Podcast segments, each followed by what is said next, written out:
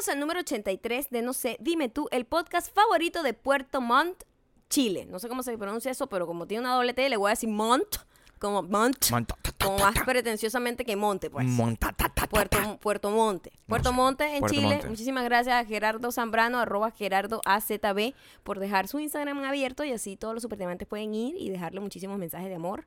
Y a pesar de todos los problemas técnicos de la semana pasada y los que seguimos teniendo todavía, seguimos en El verano de la locura. Esta semana es una semana Está apretando. importante, es una semana importante porque hicimos malabares para poder tener este micrófono de vuelta, así como lo pueden ver que escucha que se escucha crispy clear.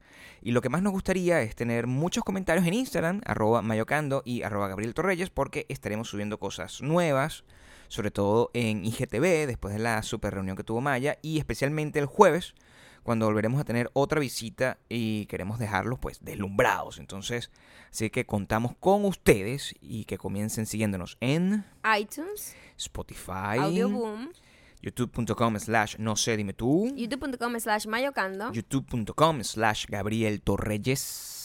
Por cierto, no estamos mandando correos porque seguimos ajustando la base de datos. Sí, si nos preguntan por qué no les ha llegado el correo, es porque obviamente no están al día, no están escuchando el podcast. Exacto. Es decir, va a ser una eh, Vergüenza. vergüenza pública. Eres una vergüenza para esta familia y serás Claro. sometido también a la vergüenza pública. En cuanto al canal de YouTube de Gabriel Torreyes, que también me han preguntado, sí, es cierto. ¿Quién es Gabriel Torreyes? Es el eh, youtube.com. Ahora, ahora hablas así, en en tercera persona. No, pero por favor, es verdad. Tien- Tienes que. el Tienes toda la canal razón. de Gabriel Torreyes. Tienes, que- tienes toda la razón. Eh, En cuanto al canal de YouTube mío, que es Gabriel Torreyes, así así funciona. Mucho Eh, eh, ya llegamos, es cierto, a los 2.000 suscriptores, pero estoy en una disyuntiva, fíjate tú, porque mm, se tardaron tanto en llegar a esos 2.000 suscriptores que la lógica me indica Que que, ese no es el camino. que ese no es el camino. O sea, que de verdad que la gente que nos está escuchando Ajá. no le interesa YouTube. Eso es mi conclusión. Yo estoy casi segura que es así eh, y tenemos pruebas, pues. De, Sí, de-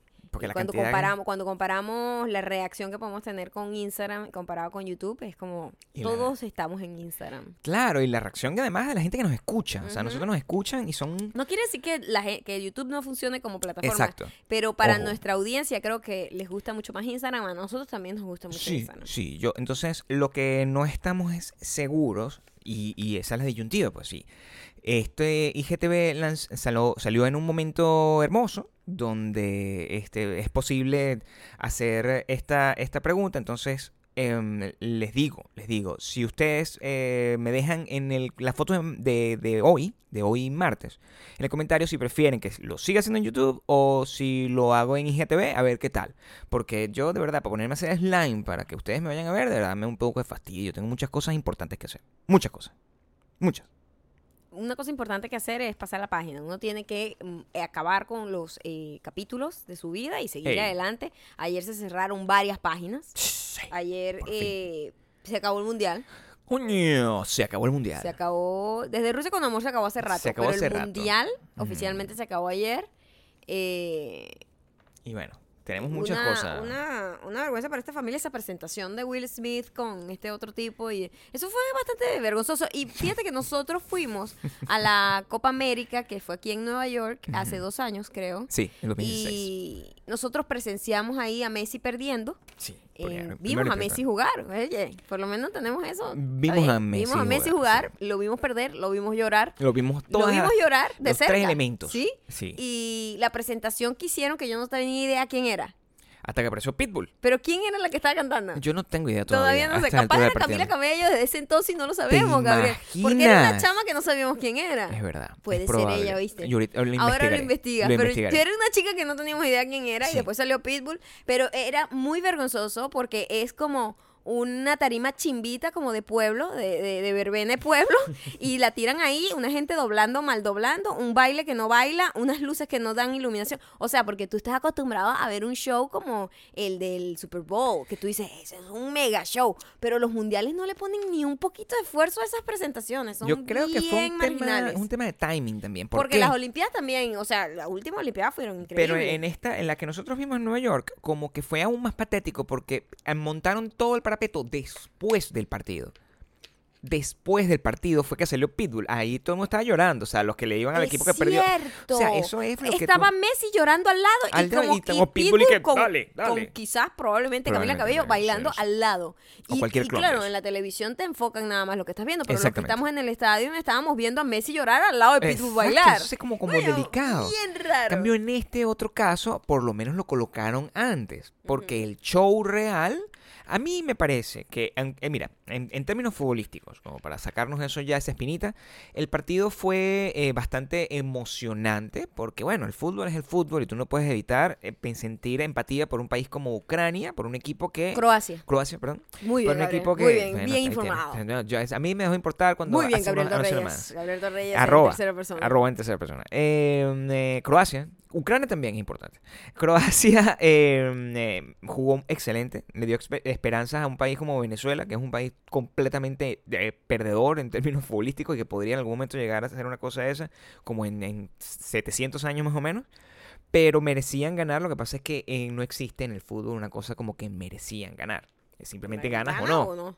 Es sencillo. Y al final de cuentas, cuando ¿Mete tú gol o no? cuando tú lo ves en frío y tú ves que Francia al final fue un país, un, un equipo que Estuvo bien. llegó hasta allá, venció a todo el mundo sin necesidad de, de- de ir a penaltis, de hacer nada de eso, simplemente jugando en el tiempo Jugó, reglamentario, no sé qué. Metió los, metió los goles que necesitaba para ganar. Ahora, que no te caigan bien los franceses.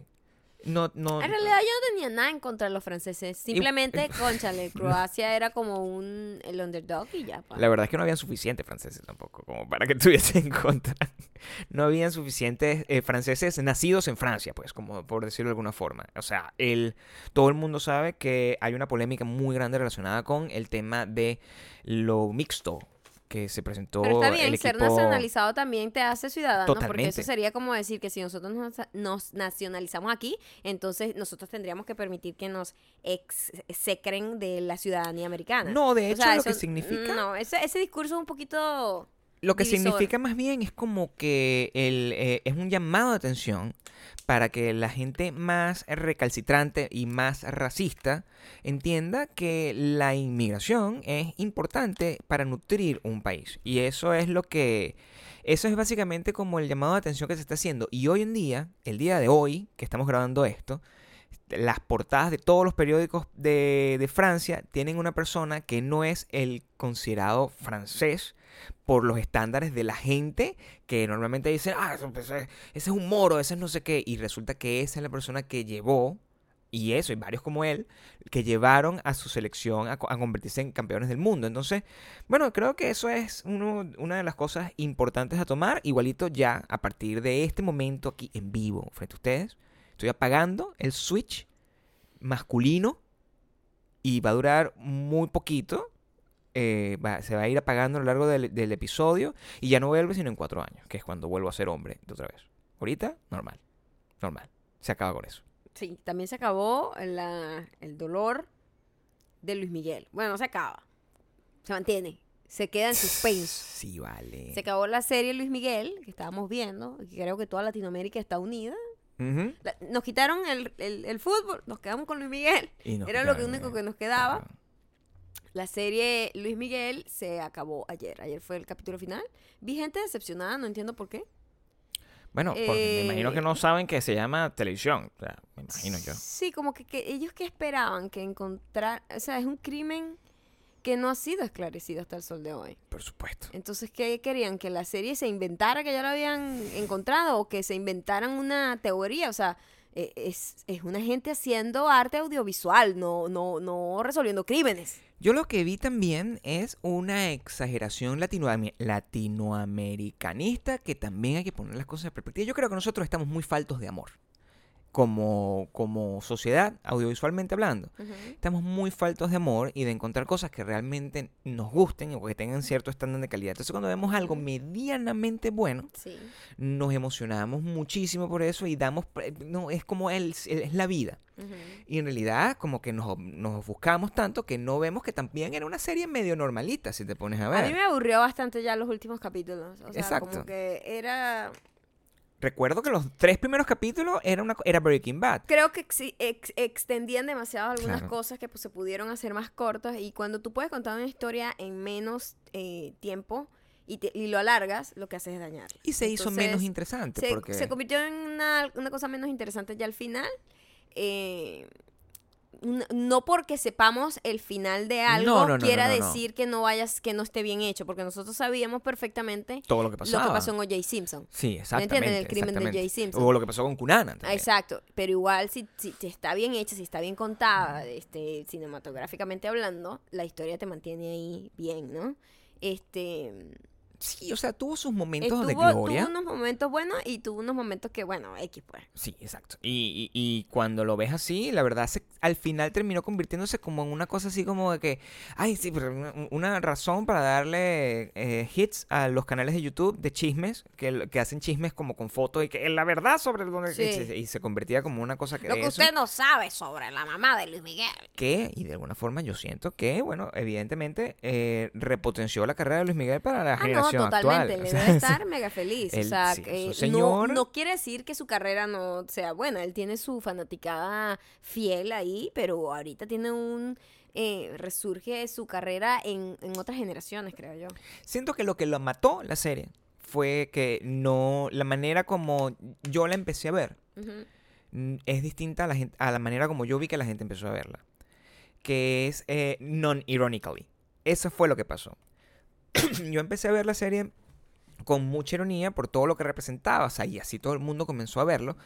Y de repente, en los primeros tres capítulos, la gente empezó a sentir ese respeto que sentía uno cuando ve Cuando ves algo que te atrapa, pues, que está bien contado, que...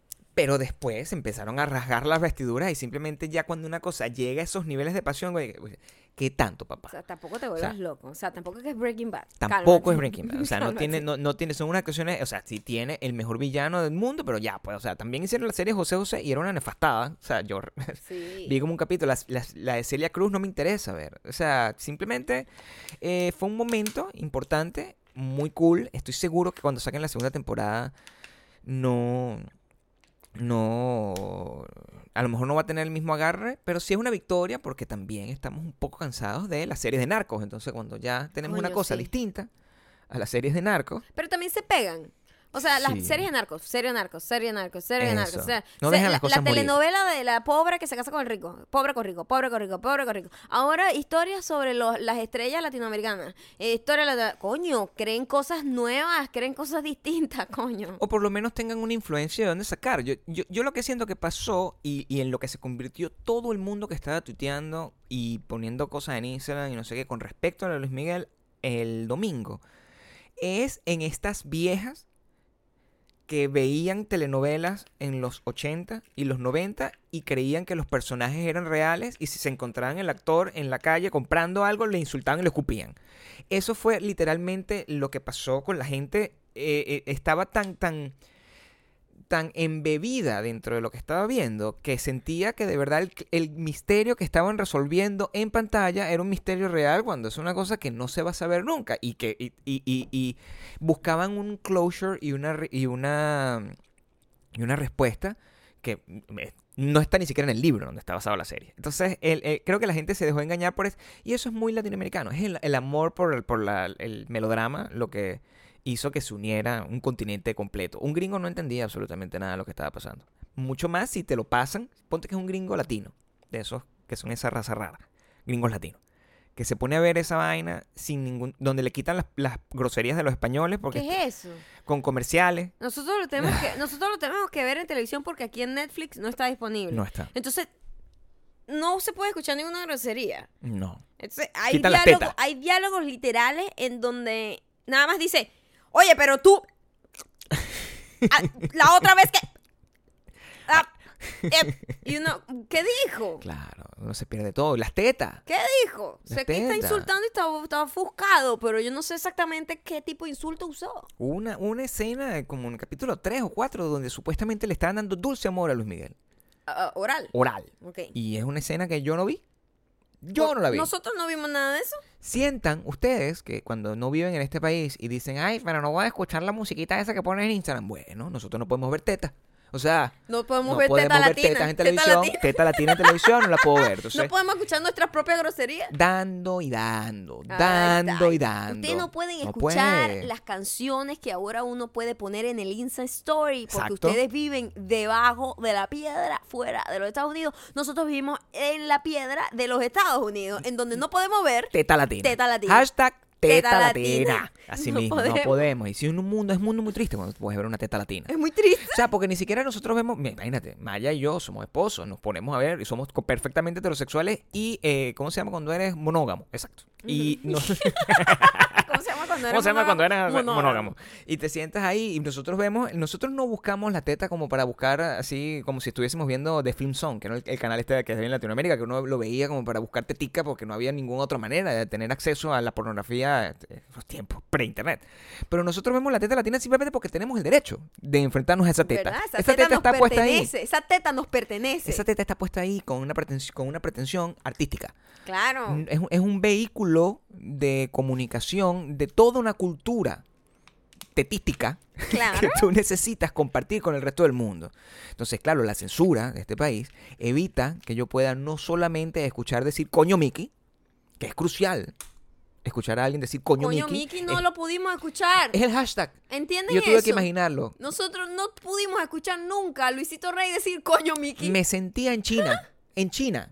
Así que no puedes ver las cosas. supimos porque, o sea, cuando porque cuando vimos los capítulos originalmente En Netflix. en Netflix, cuando estábamos, estábamos en en México, México, ahí fue vimos los vimos. primeros dos capítulos y ahí sabíamos lo que estábamos pero de repente yo llego aquí primero me tengo que calar el fucking Don Francisco después segundo me tengo que calar las fucking Exacto, comerciales Los comerciales que son para pegarse un tiro en la cabeza. larguísimo Y entonces, Y- oye, Ah, pero, Mickey.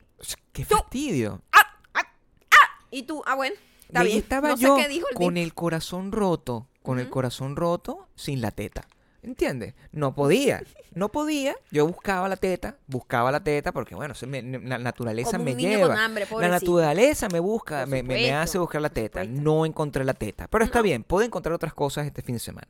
Pude encontrar otras cosas este fin de semana. Un poquito más... Eh, Vi teta, por teta ejemplo. vimos ahí bastante. Es cierto que teta libre, teta libre. Eso Teta sí, libre. no era latina. Era- Internacional. Era, teta internacional. Ahí había de todo. Internacional. Sí. Una teta- Fuimos a... Por fin logramos... Intertemporal también. También, una teta internacional e intertemporal. Es una teta que viene con todo, ¿no? Coño, por favor, es una teta que tiene mucha esperanza. Es una- Es, una, teta que tiene mucha promesa. Tiene muchos ángulos también. Exacto, una tiene teta muchos con ángulos. muchos ángulos. Una teta con muchas con muchos matices. Una Ma- teta con matices. matices, Hashtag ángulos. tetas con matices. Totalmente. Las tetas son importantes en nuestra vida. Sí, fuimos a, eh, a la exposición que tanto habíamos querido ir y había sido imposible porque el verano, el calor. ¡La locura! Este, en el Getty hay una exposición que se llama Icons of Style, Ujú. que habla un poco sobre el, eh, la fotografía de moda a través de las décadas. Exactamente. Y además tienen en cada una de estas, es, cada uno está en los años 20, los años 30, los años 40, los años 50, 60, 70, 80, 90, 100. 2000 Exacto. y hasta ahí llega, hasta el Hasta ahí 2000. llega, sí. Y mm, en cada una de estas eh, como salas, en donde está cada una de las décadas, está un vestido. Está como un vestido que representa de un diseñador, que representa como la época y toda la historia. Y es muy, mira, yo cuando estudié diseño de moda, yo creo que esta fue una de las partes que yo más disfruté y fue muy bonito pasar, hacer como un repaso. Mm, es lo que Porque es. claro, yo, mi, mi historia de la, de la moda que yo estudié es un poco más basada en la ropa. Esto, a pesar de que tiene como una muestra del ropa, que habla mucho de nosotros, la ropa que usamos en, la, en cada década, pero está enfocado más en la fotografía y en la rebelión que, que hay detrás de la fotografía de moda, en sí. la innovación que hay y lo que determinaba en estética, estilo y estilo de vida en la, la fotografía de moda. Y fue muy fascinante hacer ese repaso, no solamente con lo de la ropa y esas cosas que fueron como marcando eh, tendencias en cada década, sino también aprender muchísimo sobre el rollo de la fotografía de moda. ¿Sabes qué es encantador? Porque eh, Maya y yo, de alguna forma, estudiamos eh, diseño de moda juntos. So to speak. Yo nunca entré a una clase, Pero Gabriel se aprendió todo. pero yo me aprendí todo. Qué fascinante, porque eso Hacíamos es lo los que hacemos trabajos nosotros. juntos. Porque claro. cada vez que uno de los dos está aprendiendo, cuando uno Algo. llega, Ujú.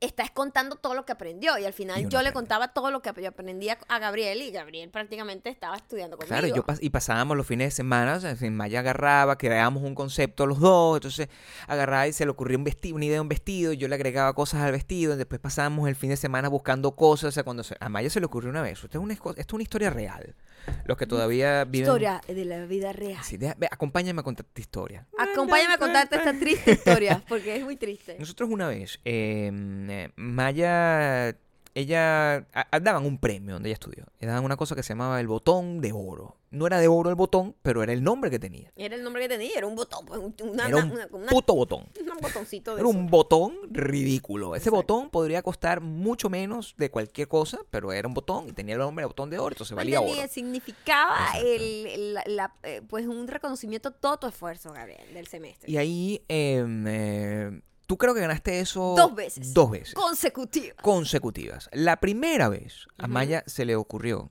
eh, este, tenía que ser una cosa inspirada en el cine. Entonces hizo una, una cosa creo que inspirada en eh, Gangs of New York. Sí. Era como la, la- Tenía el que concepto. como en una peli, ajá. Y ahí se lo ganó, normal, este, todo bien, Todo bien. todo, todo interesante. El siguiente, nosotros, eh, el concepto tenía que ser un poco más osado. Creo que, no, creo que el, el concepto simplemente tú, era como libre. Era libre. Y tú, eh, drogadicta, en tu, en tu drogadicción, Sí.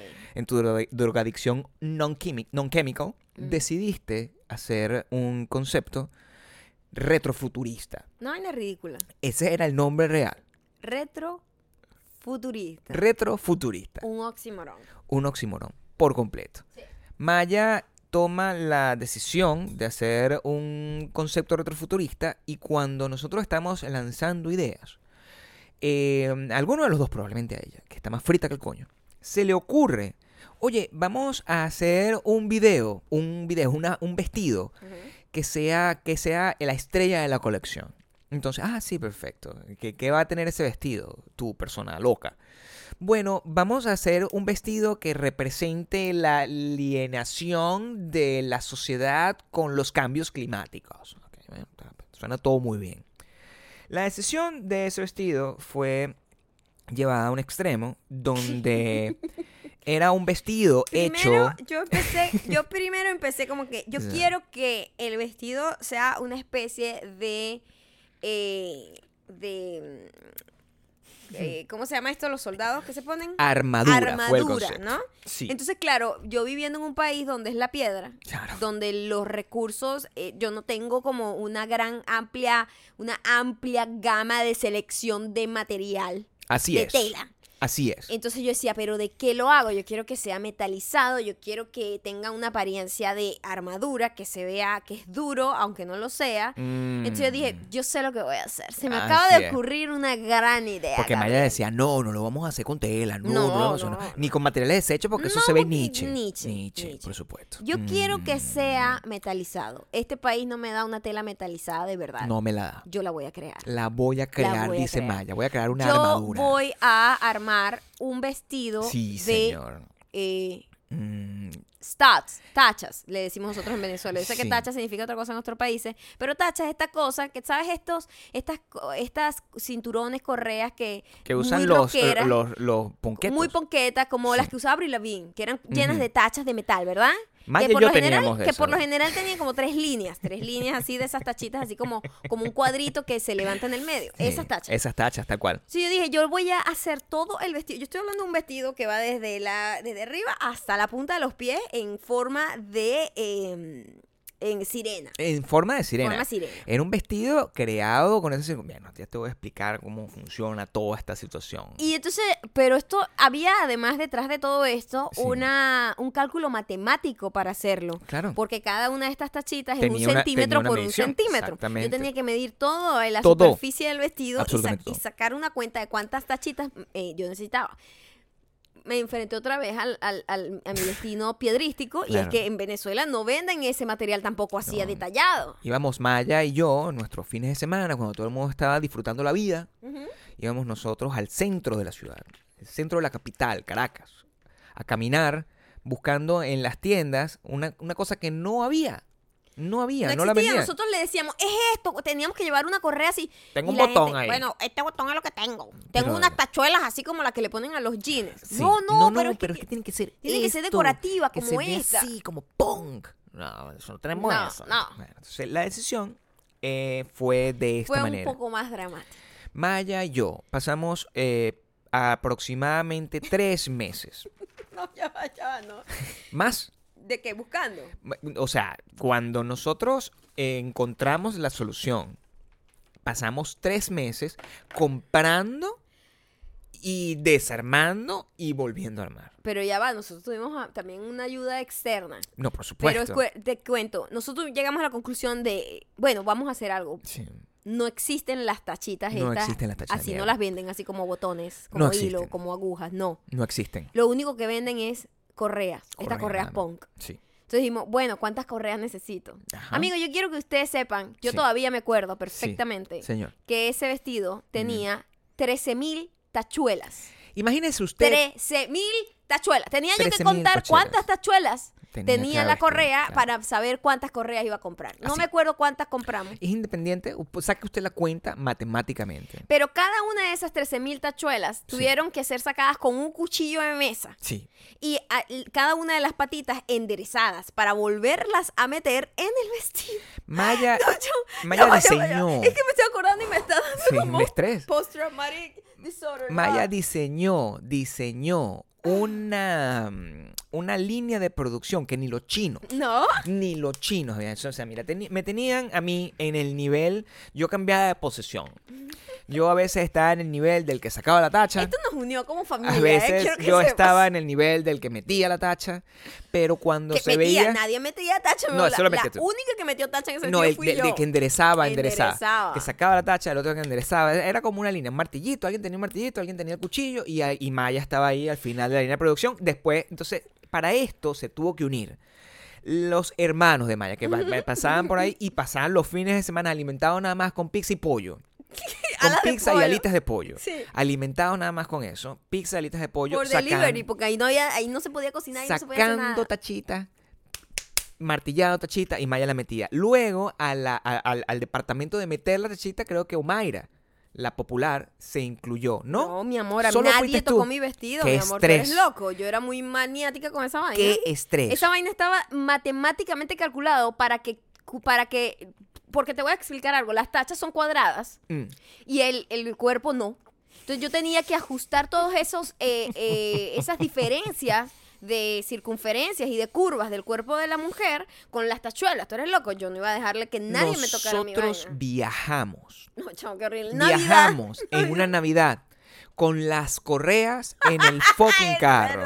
No teníamos espacio para meter nuestras maletas porque todo estaba cubierto de por correas. bolsas y correas. bolsa, bolsa de y correa. cor- Cuando- llenas de que tachuelas si y nos correas. paraba la aduana, decía, ¿Qué, ¿qué es esto? Los ¿Qué- papeles. Ustedes distribuyen droga. o sea, correas. ¿Qué es esto? O sea, usted es un drogadicto. o sea, Usted está sacando las tachuelas para meter son drogas dentro de la tachuela. es Estoy dando gente aquí una idea. Estoy dando una idea de negocio aquí. gente satánica es lo que dice. No, señor, nosotros somos diseñadores de moda. Imagínate tú el nivel de mamarrachismo. Llegamos, pasamos, involucramos al sobrino dentro de la operación también a sacar tachita. Era muy rápido él. Era muy Y efectivo. cada quien desarrolló además su propio estilo. No, además, todo el mundo Todo estaba el como en una competencia para ver quién era más rápido, más efectivo, podía más más eficiente. tacha. era muy gracioso porque cada uno se lo tomó muy, muy, Muy muy, personal. muy personal. Muy sí, personal. sí. Era un triunfo cuando yo gané ese botón Sí. por ese vestido.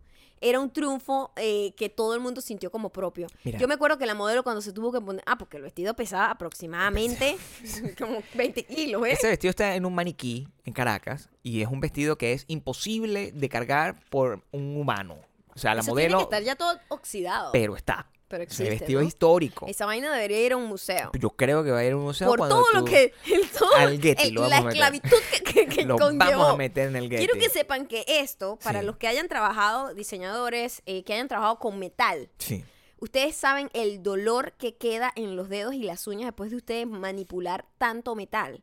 No, chama, yo todavía me acuerdo y me duelen la, la punta de los dedos horrible. Todavía tengo Fue muy heridas. traumático. Todavía tengo heridas de ese Muy momento. Todavía me Ah, paro en las y- noches y, se nos clavaban las, las tachuelas Claro, a cada rato. Constantemente, a imagínate, cada porque, rato. por, por ejemplo, los hermanos de, de Maya son una gente este, ágil, pero yo soy un señor, siempre he sido un señor inútil, entonces siempre se me metían a mí las cosas en las manos, horrible.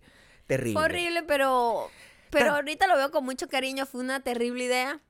Pero me enseñó muchas cosas de las Pero es la que, manera. que, que puedo ser capaz de hacer. Es la que manera soy como capaz funciona. de hacer y que, y que y del apoyo de mi familia también. Es la manera como funciona la vida. Yo creo que ustedes tomen en consideración cómo esto es un microclima que de alguna manera representa y ejemplifica la forma como funciona nuestra vida y por qué todo siempre nos sale mal.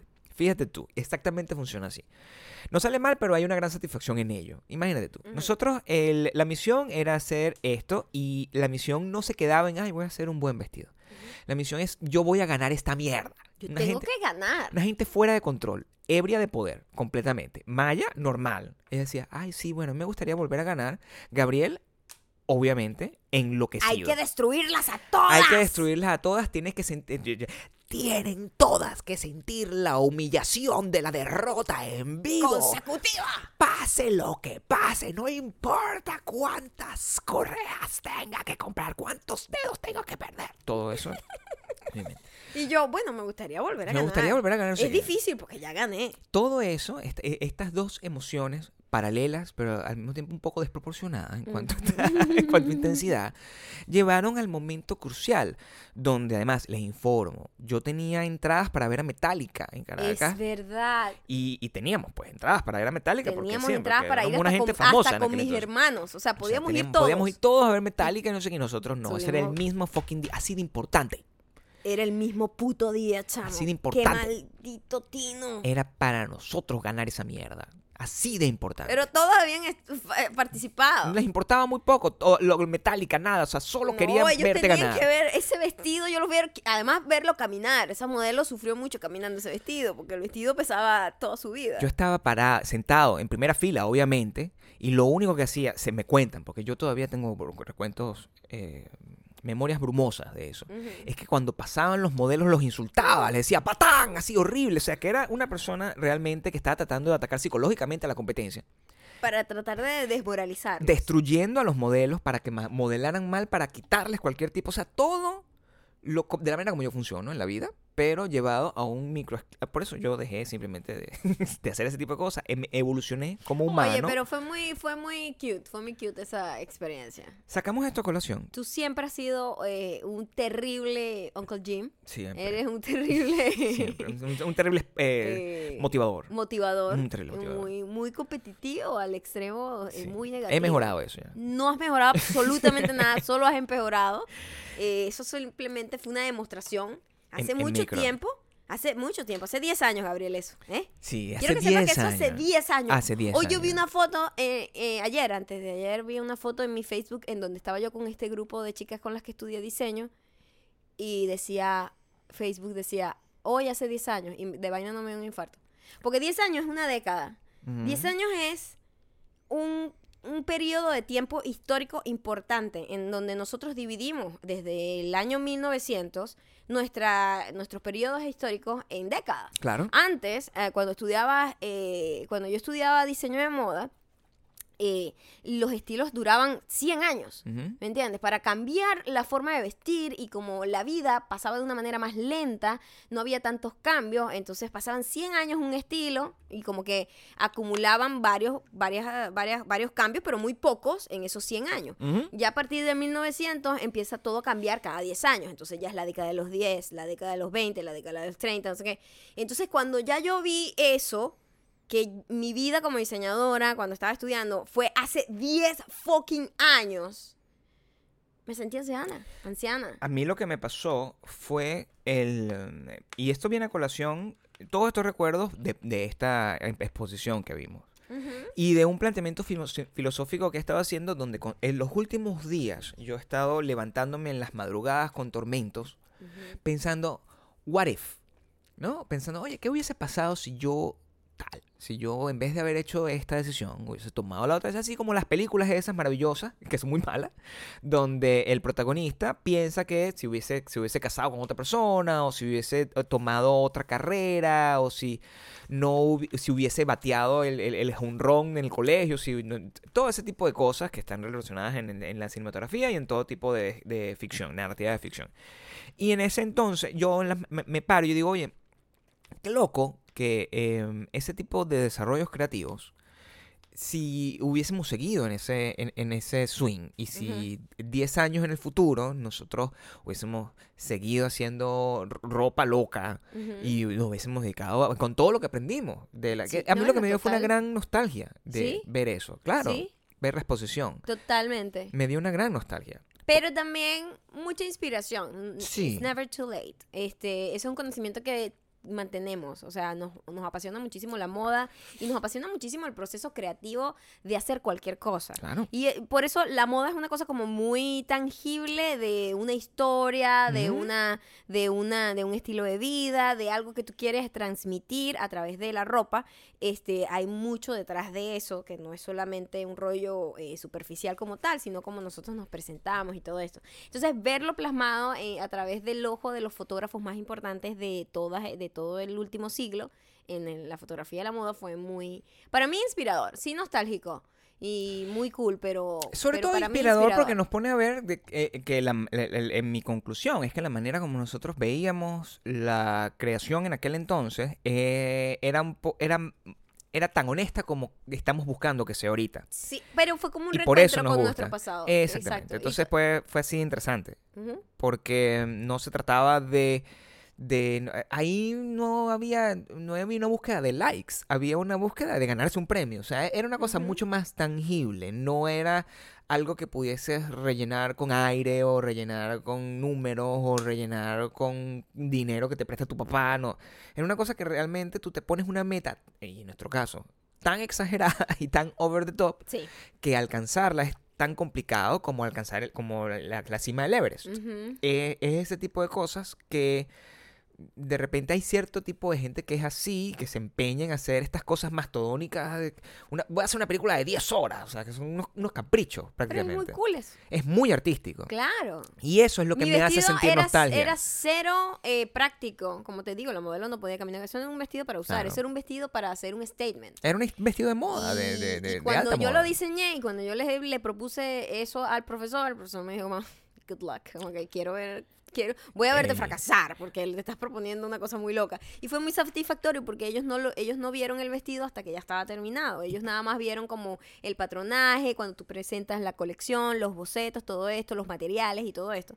Pero el trabajo arduo tú lo haces en tu casa. Ese vestido, yo sé, no lo vi yo el- el- el- en persona, lo vi de lejitos.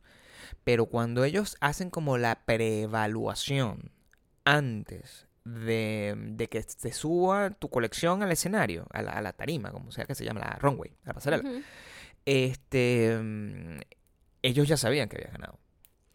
Ah, no, por supuesto. Ellos ya sabían que había porque de verdad que yo estaba, bueno, imagínate yo Además, a mí me pusieron como a cerrar. Ya, ya, ya Cuando te ponen de cerrar... Sí, porque ya ellos, te- ya ellos tienen como una técnica también.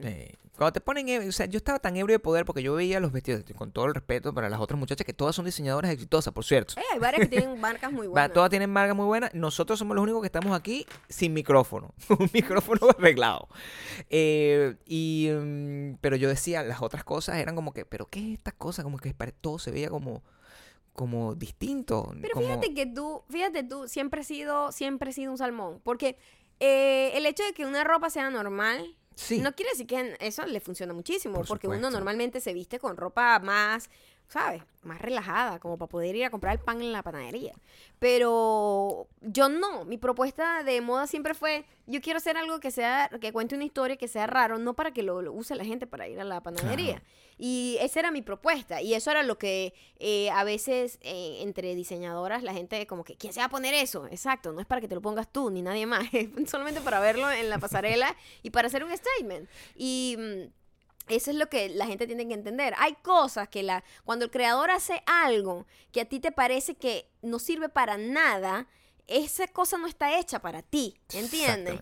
Entonces, esa cosa está hecha para alguien que aprecie exactamente ese mensaje que esa persona está tratando de transmitir. Pasa con la música, con las películas, eh, con, con todo. Y ese es el fastidio que uno le da de repente hacer una cosa que sea muy cool. O que sea muy, muy normal. muy, muy, muy comercial. Que sea muy digerible para todo el mundo. y- y eso es la razón principal de mi, de mi cuestionamiento moral al- en las Porque 3 de la mañana. Es pensar, coño, si yo fuera... ¿Sabes qué es la versión de hacer contenido digital ahorita que hace todo el mundo porque simplemente todo el mundo lo hace? Es la versión de haber sacado una marca de trajes de baño. Cuando yo estaba estudiando diseño, todo el mundo eso era lo que hacía. Ey, les porque, mucha ey, plata. porque da dinero, porque Muchísima es plata. muy... eh, vivimos en el trópico todo el año en verano, es un negocio redondo. Son unos Es- excelentes es- empresarios. Es, una, es eh, eh, mira, los trajes de baño de esa época es la representación de los comediantes, mal llamados comediantes de Instagram, con una, con, con, con, Con la toalla. la toalla en la cabeza. Claro. ¿Por qué? Porque da dinero. Entonces, mientras dé dinero y sea un negocio que todo el mundo puede consumir y que es bastante potable, la gente lo va a hacer. Y eso Pero no yo hace- no quería. Y, no, y todavía no queremos, pues, todavía no queremos. Y todavía el- eso nos, no- nos pone totalmente, mira, vivimos en la última tentación de, de Cristo, pero la película, no realmente rezando. Siempre como que, bueno, pero si, si nos proponen esto, lo deberíamos hacer. Pero la verdad, cada vez que nosotros sentimos esa tentación, más necios nos ponemos. Yo siento que más necios nos ponemos. Y por eso me gusta tanto ir al Getty. Y por eso fue que tanto me gustó esta exposición. Eh, eh, Además, lo bueno que pasa cuando vemos exposiciones que nos, que nos tocan, que nos... Pues que para eso es el museo, para mí. O sea, como que poder conectar con algo que te cuenta una historia, que te cuenta algo, a nosotros nos inspira muchísimo y muchísimos de los cambios que nosotros hemos hecho en nuestra vida y nuestra carrera y todo lo que nosotros tengamos que hacer que tenga que ver con creación, ha sido muchas veces inspirado en este tipo de experiencias de ir a un museo, ver algo en específico que te hace como tin, tin, tin, que al final es una cosa que está ahí en ti, pero cuando lo puede, cuando hay un como un mensaje externo es como, sí, esto es lo que tengo que hacer. Claro, porque de otra manera tú no agarras y no se te ocurre, eh, oye, ¿qué tal si hacemos, en vez de hacer videos de moda, hacemos podcast? O eso a uno no se le ocurre si no, no encuentra algo como que le res- responde eso a su... como que le estimula. Sí, como que tienes La ahí que la, tienes la dormida. curiosidad, Sí. pero hay algo que te, que te ha- hace sentir un poco más convencido. Y para nosotros, todo el, el vuelco que le queremos dar a todo el rollo de crear cosas nosotros, creo que nos inspiró muchísimo esa. Si viven acá, esa exposición, si viven acá, vayan por favor, no se pierdan eh, de ver gratuitamente en el Getty Icons of Style. Es muy cool. Y si, cool. y si viven acá y tienen o, o- o tienen Showtime, no se pierdan de ver nuestra recomendación de Recomendaciones. Hoy. Esta recomendación es necesaria. sobre todo Necesaria. porque no cuadra perfectamente con lo que estamos hablando de alguna forma porque Esto, bueno, esto, esto es el punk. Es la comedia hecha punk. Este tipo ha sido una persona que ha hecho lo que le ha dado la gana, como le ha dado la gana, y nadie lo ha podido imitar. nadie. Eso es lo que pinga de hacer algo tan de crear algo tan original tan distinto, tan fuera de lo normal y no siguiendo lo que todo el mundo hace. Eh, estamos hablando de Sasha Cohen, Sasha Baron Cohen Baron Cohen, y él, él es el creador de Borat, el creador de Bruno. Bruno, de Ali G Ali G, y ahorita sacó cuatro personajes especiales que están en... muy buenos, que están en un programa que se llama Who is America. Who is America Who is America. Y es la manera más inteligente de como que mm, desenmascarar las locuras de la gente. sí Y está hecho de una manera que yo hay que hay momentos que yo digo esto no puede ser verdad. tiene Pero una sí lo perspectiva es, tiene una perspectiva tan eh, es tan objetivo al mismo tiempo Ajá. porque el, el bias no, no, no existe de que él esté tratando de decir De atacar a los republicanos. a los No, no, no, republicanos no, no, no, no. O, o- o de que esté tratando de atacar a los liberales per se. Él simplemente es... Mira, esto tiene un nombre y sé que aquí que seguimos en esta mini clase chimba de arte que estamos dando, esto se llama situacionismo. El, el punk es, sí, es un movimiento musical y, y artístico y de moda que se creó en los 70, donde la gente estaba anti- anti-establishment y todo eso. Pero eso tiene sus orígenes en una cosa que era prácticamente una tendencia artística con raíces en el dada, imagínate tú, que se llama situacionismo, que consiste en poner a tu interlocutor en una condición tal de, de incomodarlo tanto que generes una reacción en él lo más agresiva posible. Entonces te convertías tú de alguna forma en una especie de provocador. eh, al, al- de provocador para que ahí se diera el hecho cultural, el hecho artístico, por decirlo de alguna forma. Eso es el puro lo que hace Borat. Que fíjate tú lo distinto. Sasha. Es, es Sasha Baron Cohen. Es el- Sasha también. Sacha también. Lo distinto que es eso a hacer un prank eh, ridículo. Como, como un prank ridículo tiene una intención eh, muy superficial de voy a hacer un prank para, no sé. Soy malote. Voy a, sí, sí, para que, ja, voy a joder aquí a, Soy una ratica, soy una ratica. O sea, es el equivalente, eh, el equivalente cultural de tocarle el timbre a la vecina, ¿entiendes? Exactamente. No hay un statement. Es el equivalente eh, cultural de cuando estás en el colegio, ¿Mm? tocarle el hombro derecho por estar en el lado izquierdo. Sí. Así, ¡Oh! Te hice voltear. ¡Oh, qué Como- malote soy! no estás cambiando absolutamente nada. Si yo, por ejemplo, eh, eh, agar- agarraba el bird de la, de la maldita mujer y me lo llevaba, eso es un statement, eso es una protesta cultural.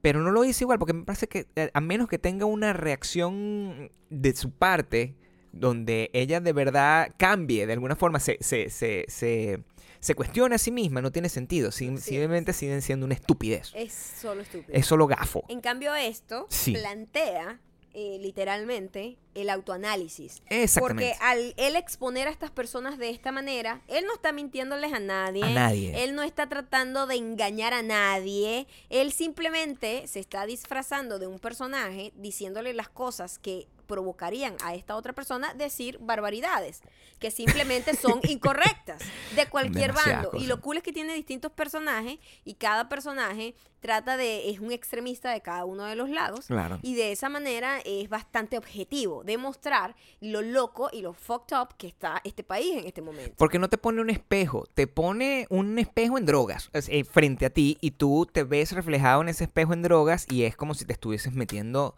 o sea, ves tu pesadilla a volverse realidad. Y lo cool ahora va a ser es ver esta gente que igual la gente no aprende.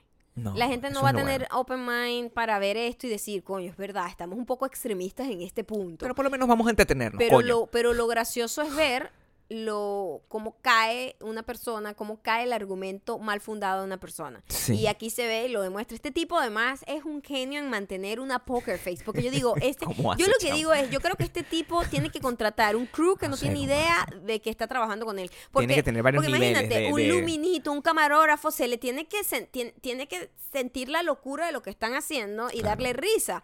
Porque si, por, claro, si es una cosa en serio, la gente está como incómoda y ya. Pero si la gente sabe que es un comediante que está jodiendo a todo el mundo, yo siento que ese tipo tiene que contratar gente que no tiene idea de lo que está haciendo. Claro, porque cuando tú ves, por ejemplo, Between Two Ferns, lo- que, el que está Zach Galifianakis, que es lo, lo de Funny or Die, que él lleva a unos entrevistados y lo entrevista incómodamente, su personaje, pero todo el mundo está consciente de que es un personaje. Por supuesto. Pero cuando tú te conviertes en, en un personaje y no le dices a nadie y te vas undercover Es- es- por claro, siete meses Claro. y llega, haces que te, que, que te conceda una entrevista a fucking Bernie Sanders Sí.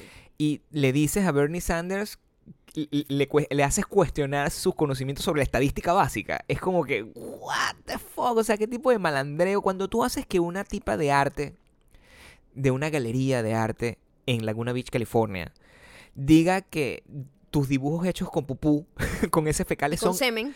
y con semen son arte de verdad, Sí, es muy fuerte. es muy fuerte. Y te pone, te pone a ti a decirte, mira, todos son ustedes unos ridículos, todos son unos farsantes. Todos son, y, to- y- todos y- hablamos mucho bullshit. Y todos están llenos de mierda, de Sí, bullshit. Y yo literalmente. se los voy a demostrar y ni siquiera los voy a forzar. Ni siquiera Ustedes- voy a forzar. No los voy a forzar. O sea, ustedes van, ustedes van voluntariamente decir estas barbaridades. Ustedes van a decir en pantalla que hay que darles armas a los niños de cuatro años. Exacto, porque eso es la manera de defender este país. Imagínate. Eh, tú. imagínate tú. No, este programa, por favor, necesito que lo vean. Who is America? eh, lo tienen en Showtime. En Showtime, noso- eh, los otros, eh, si tienes Showtime en tu planilla, lo, lo puedes ver. Si no, ah, puedes tenerlos en Hulu. Y si no, bueno, no sé qué estás haciendo con tu vida. Puedes ver algunos clips. Voy a montar un clip en, en widowmilon.com para que lo vean y entiendan el nivel de locura a lo que nos estamos eh, enfrentando. Entonces, esa es la recomendación de para arrancar este lunes de cambios y de tetas retrofuturistas latinas en, en los comentarios.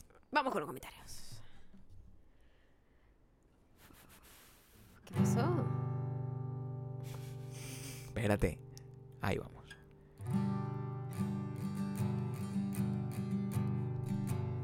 Poquito, poquito, poquito. ¿Vas a quedarte ahí forever? No voy a cambiar ya. Estoy buscando a dónde cambio. Este comentario llega gracias a María underscore RUZ. Digo 7. Ya estoy ciega. Maya necesita lentes.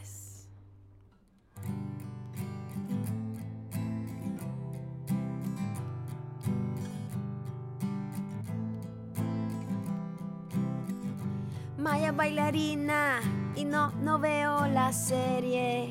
Como acá en México han sacado varias series muy chafas de famosos, me imaginé que la de Luis Miguel iba a ser igual. Pero me dieron ganas de verla cuando ustedes dijeron que estaba buena. Prometo salir de esa piedra y también sufrir por la mamá de Luis Miguel. La mamá de Luis Miguel, ¿dónde está? La mamá de Luis Miguel, ¿dónde está? La mamá de Luis Miguel, ¿dónde está? La mamá de Luis Miguel, ¿dónde está? Muy afinados, en total armonía, unas perfectas melodías. Y ahora vamos a seguir con esta misma melodía, Gabriel, para terminar este episodio de hoy, de esta semana tumultuosa del verano de la locura. Este mensaje llega a través de la página wedon'tbelong.com y lo escribe Lefarid Martínez. Lefarid Martínez, un nombre complicado, pero se entiende.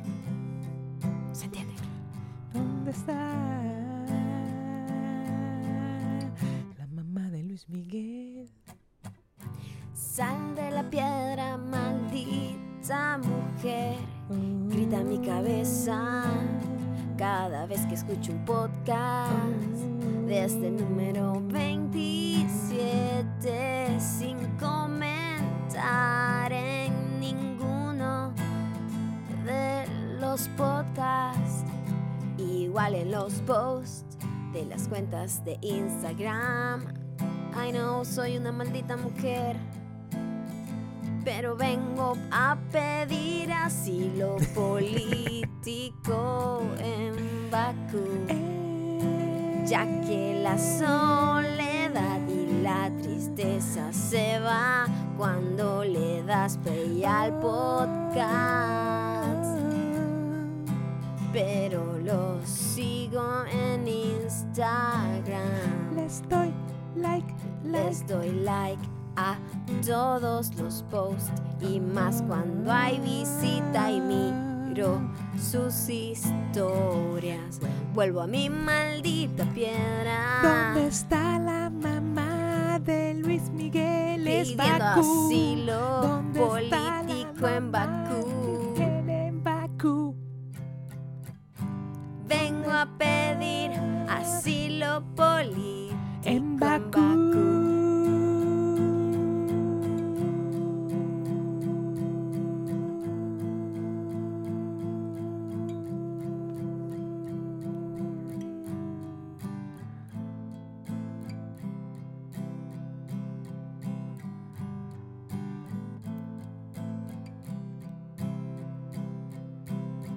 Muchísimas gracias por habernos acompañado hasta acá. Esto ha llegado a su final. Por favor, síganos en arroba mayocando, arroba Gabriel Torreyes. Eh, suscríbanse a WeDon'tBelong.com. Ya saben que tienen que agregarnos a la lista de contactos para La que los mensajes no lleguen a spam. Miguel está en Es más.